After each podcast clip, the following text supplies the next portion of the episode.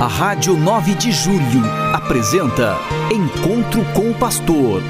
Na palavra do Arcebispo Metropolitano de São Paulo, Cardeal Odilo Pedro Scherer. Vós sois meu pastor, ó Senhor, nada me faltará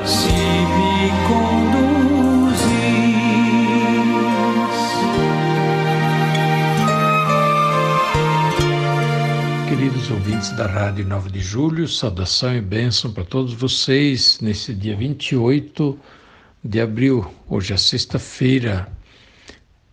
Nesta sexta-feira termina a 60 Assembleia Geral da Conferência Nacional dos Bispos do Brasil. A CNBB esteve reunida em assembleia com grande participação dos bispos de todo o Brasil durante quase dez dias. Muito trabalho foi feito. Nós fizemos eh, nosso trabalho de eh, aprovação das, eh, do, do, regulamento, do regimento interno da CNBB, um documento que faltava. Falamos da divulgação, da publicação da terceira edição do Missal Romano, que logo logo deverá estar chegando em nossas paróquias. Falamos de muitos assuntos que interessam ao trabalho dos bispos na igreja, sobre a formação dos padres, acompanhamento da vida das paróquias, a catequese, as questões também da doutrina da fé, da liturgia, acompanhamento da vida dos leigos, acompanhamento dos pobres, do trabalho social, dos povos indígenas, quanta coisa que nós falamos. E é claro, como é uma assembleia de um organismo, então não podiam faltar relatórios, prestações de conta, tudo isso também foi feito. E depois é, tínhamos que votar numa nova presidência, presidente, dois vice-presidentes e um secretário-geral, e mais 12 presidentes dos conselhos, eh, digo, dos, eh, das comissões episcopais pastorais, portanto, muitas votações. Além disso, também votamos nos representantes da CNBB junto do Conselho Episcopal Latino-Americano, o CELAM, e os que vão representar a CNBB no próximo Sínodo em outubro de 2023 em Roma. Nossa, quantos votos! E apenas hoje que nós vamos terminar as votações, porque ainda não se concluíram no dia de ontem. É, em todo caso, os bispos ficaram muito felizes por se encontrarem. Foi a primeira vez de assembleia cheia depois da pandemia. Tantos bispos não se viam desde antes da pandemia e tantos bispos novos também foram nomeados que participaram pela primeira vez da assembleia da CNBB. Uma coisa muito impressionante como o episcopado do Brasil se renova. A cada ano são nomeados, em média, 15 bispos novos. Em 10 anos, isso significa 150 bispos novos, o que é quase metade do episcopado ativo atualmente no Brasil. Temos muitos bispos eméritos, são mais de 150 bispos eméritos que já passaram dos 75 anos e, portanto, não estão mais com encargos pastorais deixaram de estar à frente das dioceses, mas continuam bispos da igreja, eles continuam a celebrar, a fazer crismas, a fazer ordenações e ajudar naquilo que podem e conseguem ajudar, dependendo das suas condições de saúde. Mas nessa Assembleia nós também rezamos muito. Vocês talvez tiveram oportunidade de nos acompanhar nas nossas orações no final do dia, sempre às 18 horas na Basílica de Nossa Senhora Aparecida, onde nós primeiro rezamos o terço, depois rezamos as vésperas, os salmos das vésperas e finalmente também a Santa Missa. Eram quase duas horas seguidas de oração dos bispos com o povo e muita gente do Brasil inteiro se unindo também aos bispos nesta oração.